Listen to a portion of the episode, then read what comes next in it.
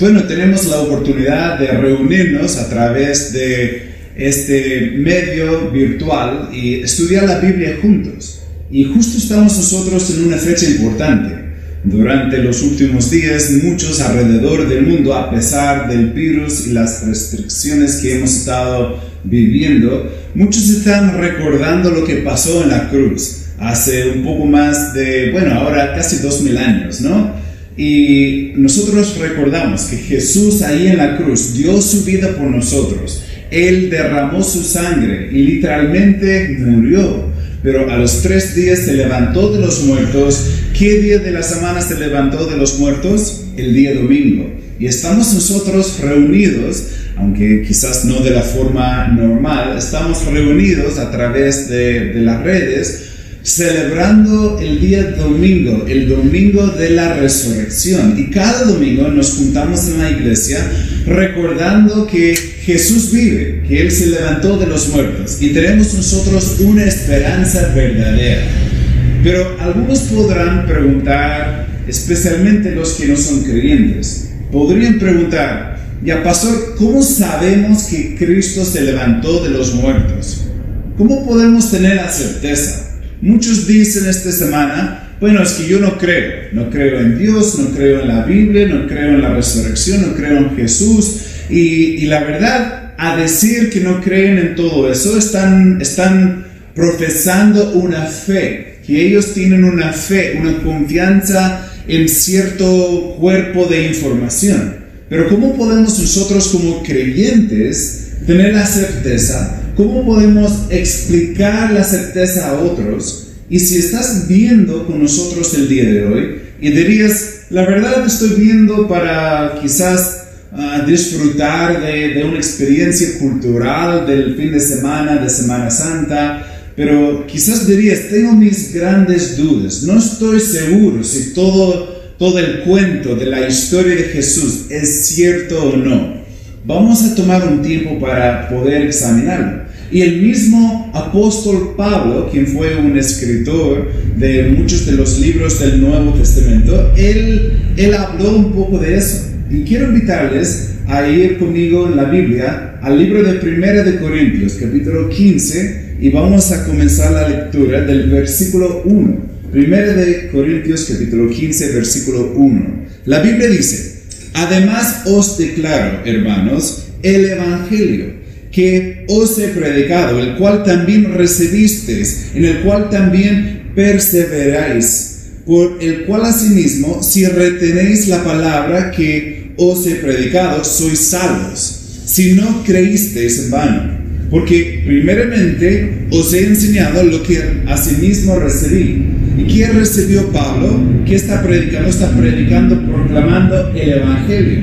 Y él va a explicar lo que es el Evangelio dice en el versículo 3 a la mitad, que Cristo murió por nuestros pecados, conforme a las escrituras, y que fue sepultado, y que resucitó al tercer día, conforme a las escrituras. Allí vemos la muerte, la sepultura y la resurrección de Jesús, según las escrituras, según cómo fue escrito porque de antemano las profecías y los textos del mismo Señor Jesús, vamos a ver después, habló acerca del momento cuando Él llegaría a morir, donde sería sepultado, donde se levantaría de los muertos. Y eso es del Evangelio, el mensaje que merecemos tú y yo la muerte, merecemos morir, pero Jesús llegó y Él murió por nosotros. Merecemos morir no solamente físicamente, pero también espiritualmente, pasando toda la eternidad separados de Dios. Es la paga del pecado, la muerte. ¿Qué hizo Jesús? Murió, pero Él se levantó victorioso sobre la muerte. Versículo 5, ah, la Biblia dice, y que apareció a Cefas. ¿Quién es Cefas? Pedro.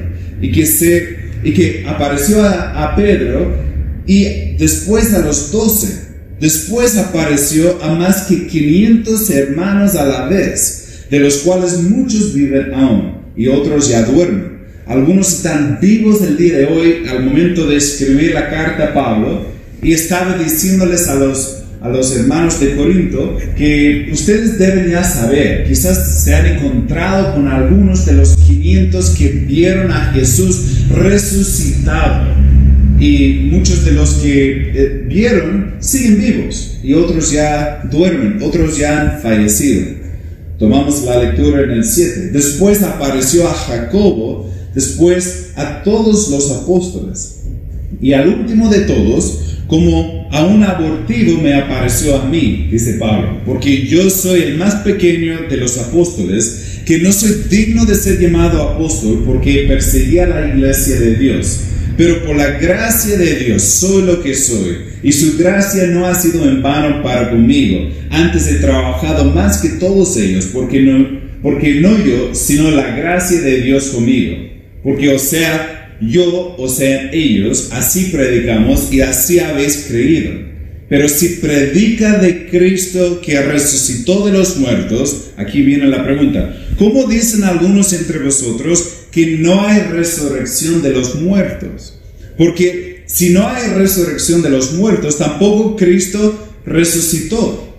Y si Cristo no resucitó, mire lo que dice la Biblia, vana es Vana es entonces nuestra predicación y vana es también vuestra fe. Algunos el día de hoy en Santiago, Chile, donde estamos nosotros ahora, y alrededor del mundo dirían, no, la fe de ustedes es vana, es vacía, no tiene base, no tiene importancia, no es cierto. Y Pablo dice, ya si Cristo no se levantó de los muertos, en vana es la predicación nuestra. En vano es la iglesia nuestra. En vano es la fe nuestra. Algunos están poniéndose un poco incómodos, ¿no? Pensando, ¿mi fe sería en vana? ¿Estoy viviendo un mito? ¿Estoy viviendo una fantasía? ¿Estoy perdiendo mi tiempo? ¿He sido engañado? Bueno, Pablo propone aquí, si la resurrección no es cierta, entonces estamos nosotros aquí perdiendo el tiempo. Versículo 15. Y somos hallados falsos testigos de Dios, porque hemos testificado de Dios que Él resucitó a Cristo, al cual no resucitó, si en verdad los muertos no resucitan. Pero si los muertos no resucitan, tampoco Cristo resucitó. 17. Y si Cristo no resucitó, vuestra fe es vana. Aún estáis en vuestros pecados. Entonces también los que durmieron en Cristo perecieron. Si en esta vida solamente esperamos en Cristo, somos los más dignos de conmiseración de todos los hombres. No hay propósito en la vida. Somos miserables. Si, si Cristo realmente no se levantó de los muertos, deberíamos creer la, la teoría de la evolución que simplemente somos unos animales más y no hay ningún propósito, no hay ningún creador, no hay ningún diseño, no hay ninguna esperanza. Nacemos, moriremos y como vivimos da lo mismo, como morimos da lo mismo, porque nuestra vida, si Cristo no se levantó de los muertos, entonces todo es falso. Pero si se levantó de los muertos, cambia todo. Si se levantó de los muertos, eso significa que Cristo realmente era Dios. Significa lo que Él decía es cierto. Lo que Él enseñaba es cierto. Y nosotros debemos prepararnos porque como Cristo decía, después de esta vida tendremos que dar cuentas a Él. Va a haber un juicio y debemos nosotros considerarlo. Tú puedes decir, pero no lo creo. ¿Y cómo puedes tener la certeza tú de saber la verdad sobre todo? Yo quiero invitarte sobre los próximos, tomaremos quizás 20 minutos para examinar la escritura, para ver si realmente Cristo se, levantó de los muertos. Y no solamente la escritura, también hablaremos un poco de la historia. Y vas a salir con la evidencia bien presentada y la verdad no tendrás cómo ignorarlo. Y yo quiero invitarte a, entrar en esto conmigo. El último versículo, versículo 20, allí del texto, más ahora Cristo ha resucitado de los muertos, primicias de los que durmieron es hecho. La palabra primicias habla de, del primer fruto. Si puedes imaginar ahí en un huerto que has ido a sembrar, cada día sales a ver si ha brotado la planta, entonces de repente ya el primero sale, el primero brota allí y estás viéndolo, la primera evidencia del fruto que vendrá después. Y la Biblia nos enseña como Cristo se levantó de los muertos, los, los creyentes también viviremos con Él. Tendremos nosotros un cuerpo glorificado y, y, bueno, otro día hablamos de eso porque es bastante lindo. Pero hablamos en primer lugar acerca del primero que se levantó. Bueno, Jesús que se levantó, no fue levantado por otro, se levantó de los muertos. ¿Cómo podemos nosotros saber que Cristo se resucitó de los muertos? En primer lugar, no fue una sorpresa, fue el plan de Jesús. Algunos piensan que Jesús estaba haciendo su vida, su ministerio, predicando, sanando allí entre los judíos, y de un día para el otro fue pillado, fue llevado como preso, allí en el juicio fue declarado culpable de causar problemas y la sentencia fue la muerte en la cruz. Y entre poco tiempo fue de un hombre libre a un hombre ya ah, condenado y, colgado ahí en la cruz, muriendo por su, su crimen. Pero no fue así, fue el plan de Jesús. La palabra de Dios que fue escrita por varones, pero fue circulado entre muchos, sabemos que es la palabra de Dios, Dios guió todo, Él es el autor, los hombres los escritores, pero lo que ellos escribieron durante el primer siglo fue circulado entre muchos. Entonces sería como un libro escrito el día de hoy, circulado entre muchos, y, no es simplemente algo que creemos de, de forma ciega, hay evidencia histórica de que esos documentos estaban en circulación durante el mismo tiempo que los los testigos oculares habían visto los eventos que, que, son hablados durante los cuatro evangelios, Mateo, Marcos, Lucas y Juan. Son cuatro perspectivas, como cuatro biografías del mismo Jesús. La Biblia dice en Mateo 12, versículo 38, entonces respondieron algunos de los escribas y de los fariseos diciendo, Maestro, deseamos ver de ti señal. Él respondió y les dijo, la generación mala y adúltera demanda señal, pero señal no les será dada, sino la señal del profeta Jonás, porque como estuvo Jonás en el vientre del gran pez tres días y tres noches, así estará el Hijo del Hombre, que fue el título que Jesús usaba para sí mismo, así será el Hijo del Hombre en el corazón de la tierra tres días y tres noches. Ellos dijeron, queremos ver un tipo de señal, muéstranos que eres como un profeta del Antiguo Testamento. Y Jesús dijo, yo les voy a mostrar, como Jonás estaba tres días y tres noches allá en el pez, así yo estaré en la tierra por tres días y tres noches. Interesante, Marcos 8:31, y comenzó a enseñarles que era necesario que el Hijo del Hombre padecer mucho y ser desechado por los ancianos, por los principales sacerdotes y por los escribas y ser muerto y resucitar después de tres días. Marcos 8 es el tiempo antes de la crucifixión. Y ahora Marcos está escribiendo, ayudando a todos a entender que desde mucho antes Jesús enseñaba acerca de eso. Y mientras la carta, después que fue escrita, fue, o, el libro, después de ser escrito, fue circulado, había muchos testigos oculares que podrían haber dado testimonio que, claro, sí, ahora recuerdo lo que él había dicho. Y los mismos ah, apóstoles hablaron lo mismo. Si estás tomando apuntes, anota nomás otros textos que no tenemos tiempo para, para buscar. Marcos 9, 31. Marcos 10 del 33 al 34. Si no estás convencido, Juan 2 del 18 al 22.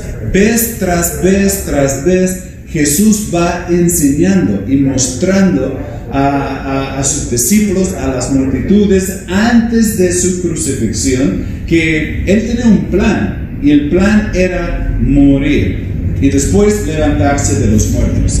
Es un poquito chocante pensarlo, porque nunca he conocido a alguien que ha hablado que, bueno, el plan de mi ministerio es morir. Pero no se preocupen, porque después me voy a levantar de los muertos. Muchos pensaban, a escucharlo en, en la primera oportunidad, que estaba hablando de como una parábola, algo de, de, de una ilustración. Pero cuando fue crucificado y se levantó de los muertos, se dieron cuenta, ah, eso no fue, eso no fue como una ilustración, literalmente sucedió.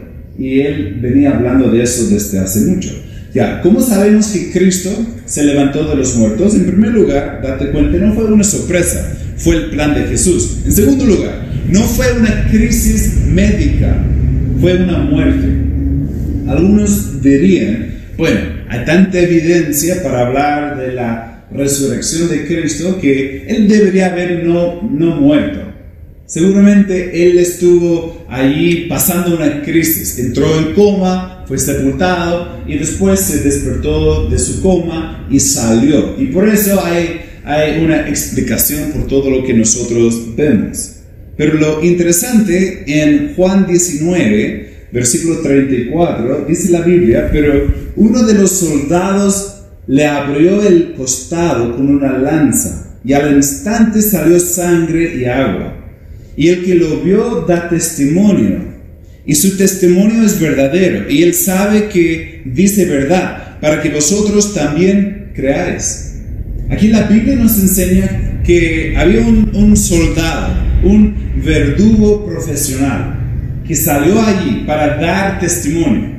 Bueno, por, por el tiempo tenían allá, porque venía la Pascua, tenía, venía el, día de reposo, tenía un tiempo de, de importancia para los judíos. Entonces las autoridades romanas dijeron, tenemos eh, los, los, tres están crucificados están muriendo, pero lentamente, mejor quebramos las piernas y así no van a poder levantarse para seguir respirando, van a colgarse y van a morir. Pero Jesús cuando llegó allí el soldado para matarle, se dio cuenta mirando hacia arriba a la cruz que ya no se está levantando, ya no está respirando. Entonces en vez de quebrantar allí sus piernas, él tomó la lanza y en una posición entrando por, por, por todo lo que es el pecho, pasó la lanza. Y dice la Biblia que cuando, cuando pasó por todos los órganos uh, esenciales del cuerpo ya muerto de Jesús, que salió sangre y agua. Médicos expertos dicen que el líquido que está alrededor del corazón debe ser el, el líquido que salió. Y literalmente su corazón fue traspasado por una lanza. Él no tuvo una crisis médica, sino murió.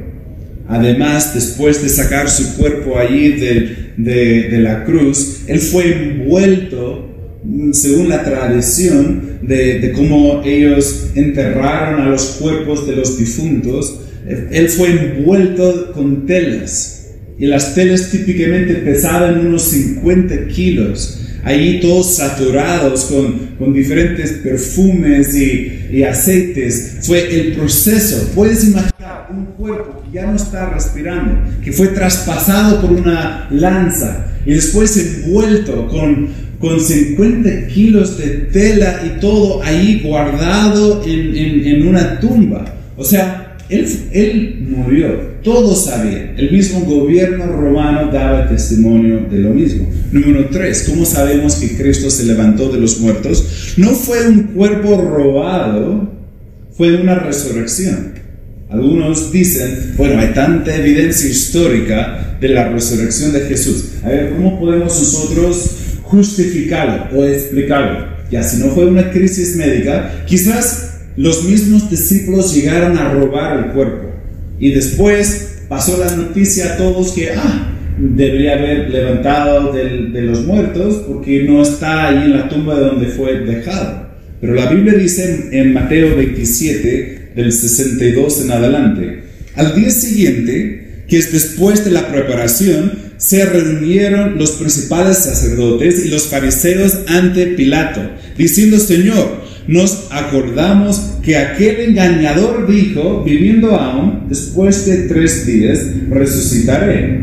ojo, los mismos, las, las mismas autoridades entendieron que Jesús había venido enseñando que después de tres días iba a levantarse de los muertos. Entonces llegaron allí a Pilato diciendo, ya Pilato, tenemos que conversar algo, porque este hombre había dicho ya que iba a levantarse después de tres días. Manda pues, versículo 64, manda pues que se asegure el sepulcro hasta el tercer día, no sea que vengan sus discípulos de noche y lo hurten y digan al pueblo, resucitó de entre los muertos. Y será el postrero el error peor que el primero. O imagínate Pilato, si pensaste tener algún problema con Jesús vivo, si después su cuerpo es robado, la gente, allí vas a tener un problema, porque la gente van a creer, pero con todo, lo que Jesús venía hablando. Y Pilato les dijo, allí tenéis una guardia y aseguradlo como sabéis. Entonces ellos fueron y aseguraron el sepulcro, sellando la piedra y poniendo la guardia. Había allí una guardia especial. Capítulo 28 de Mateo, versículo 11. Mientras ellos iban, y aquí uno de los de la guardia fueron a la ciudad y dieron aviso a los principales sacerdotes de todas las cosas que habían acontecido. ¿Cuáles son las cosas que habían acontecido? Jesús se levantó de los muertos. Y reunidos con los ancianos y habiendo consejo, dieron mucho dinero a los, soldados, diciendo, decid vosotros, sus discípulos vinieron de noche y lo hurtaron estando nosotros dormidos. Y si esto lo oyere el, el gobernador, nosotros le persuadiremos y os pondremos a salvo. Y ellos tomando el dinero hicieron como se les había instruido. Este dicho se ha divulgado entre los judíos hasta el día de hoy. O sea, allí Mateo escribiendo, ustedes saben que hasta el día de hoy se escucha el rumor de que esos soldados se quedaron dormidos y de repente llegaron los discípulos a robar el cuerpo. Pero ojo, los que saben de la historia saben, el soldado entre el imperio romano, el soldado desobediente, que ignoraba las, las instrucciones de, de, su encargado, su jefe, ellos, ellos enfrentaron a muerte. El, el gobierno romano no le importó nada matar a cualquier soldado rebelde. Entonces el cuento ni cuadraba entre la, mente de los judíos. ¿Cómo puede ser que ellos están? No, eso ni tiene sentido. Número cuatro. ¿Cuál es la cuarta razón por qué sabemos que Cristo se levantó de los muertos? No fue un mito místico, fue algo literal. No fue un mito místico, sino fue algo, algo literal. Algo literal. ¿Cómo lo sabemos? Bueno, Jesús se presentó a muchos testigos en primer lugar. Jesús se presentó a muchos testigos. El mismo texto que hemos leído en 1 de Corintios 15, del 5 al 8, habla de cómo se presentó a Pedro. Está dando nombres, testigos reales, personas que podrían colaborar o hablar acerca de eso. Habló de cómo se presentó a los discípulos, a los doce, a Jacob. Y ojo, más que 500 a la vez. Más que 500 a la vez. Si puedes imaginar una iglesia con 500 personas. Si puedes imaginar en el supermercado grande que pueda haber 500 personas, imagínate que Jesús se, presente, se presenta a, a una cantidad así. Y la Biblia dice que hasta el día de hoy, hasta el día de la, de la, de, de la escritura del libro, habían personas vivas que habían estado entre los 500. Hoy en día de repente hay una, noticia rara que, no sé, alguien vio en el cielo algo extraño y que están contando mm, alguna versión de, de, su imaginación. Pero una sola persona, si se presentan tres diciendo lo mismo, mm, da un poco más de confianza. Si son diez, si son 20, si son 80, si son 200, si son 500, bueno, ya 500 no hay como discutirlo, porque fue algo real. No solamente Jesús se presentó a muchos testigos, pero vemos también otra evidencia, ya número 5, los creyentes cambiaron su práctica después de la crucifixión y la resurrección. Los creyentes, ¿te has dado cuenta? ¿Has pensado alguna vez por qué no seguimos nosotros ah, la práctica del día de reposo? ¿Cuál es el día de reposo? Dios, la, semana comienza el día domingo, termina el día sábado, ¿cierto? Y el último día descansó Dios, el día de reposo, el sábado. Pero nosotros no seguimos el sábado. Bueno, uno, no estamos bajo la ley ahora, pero dos, seguimos la costumbre de la iglesia del primer siglo. La iglesia decidió, los creyentes, los seguidores de Jesús decidieron, ya no vamos a seguir juntándonos el sábado, ahora celebramos el día de la resurrección, cada domingo. Y fue la instrucción para la iglesia del Nuevo Testamento. Incluso el bautismo que nosotros celebramos en la iglesia muestra a una persona parada después la persona entra al agua y después se levanta allí del agua. Y la Biblia nos enseña que eso se hace como Cristo, que fue sepultado en, el, en, la tumba y se levantó. Igual el, el creyente ahora está levantándose para andar en una vida nueva. El agua solamente es una ilustración externa de lo que ha pasado en el corazón, pero todo gira en torno de la cruz y de la sepultura y de la resurrección. La iglesia por siglos ahora ha cambiado su práctica. ¿Por qué? Porque ellos sabían en aquel entonces que era cierto. Y hasta el día de hoy vemos cómo se ha cambiado la historia por la resurrección de Jesús. Vemos la cena del Señor que, que observamos, donde recibimos allí el jugo de uva y el pan sin levadura que representa el cuerpo de Cristo. Y, todo, todo ha cambiado, ya la práctica de los creyentes. Vemos también, ya el número 6, que no solamente vemos las evidencias bíblicas, pero aún el historiador Flavio Josefo afirmó la muerte y resurrección de Cristo. Ustedes tal vez preguntarían, ¿y quién es él? Él es un hombre que vivió en el primer siglo, un tiempo después de Jesús, que no fue un creyente, pero fue un hombre que, escribió sobre la historia de esta época de, los judíos. Tú puedes ir y puedes comprar ah, los libros de él puedes leerlos porque habla de la historia de cómo era el pueblo de Israel bajo el imperio romano. Hay mucha información histórica de, sus libros. Pero en el libro Testimonio Flaviano, hablando de, este hombre Flavio Josefo, párrafo 63 y 64 del capítulo 18 del libro Antigüedades Judías. Si quieres buscarlo, ahí está la, indicación. Así sale en el libro. Por este tiempo apareció Jesús, un hombre sabio Sí es correcto llamarlo hombre, ya que fue un hacedor de milagros impactantes, un maestro para los hombres que reciben la verdad con gozo.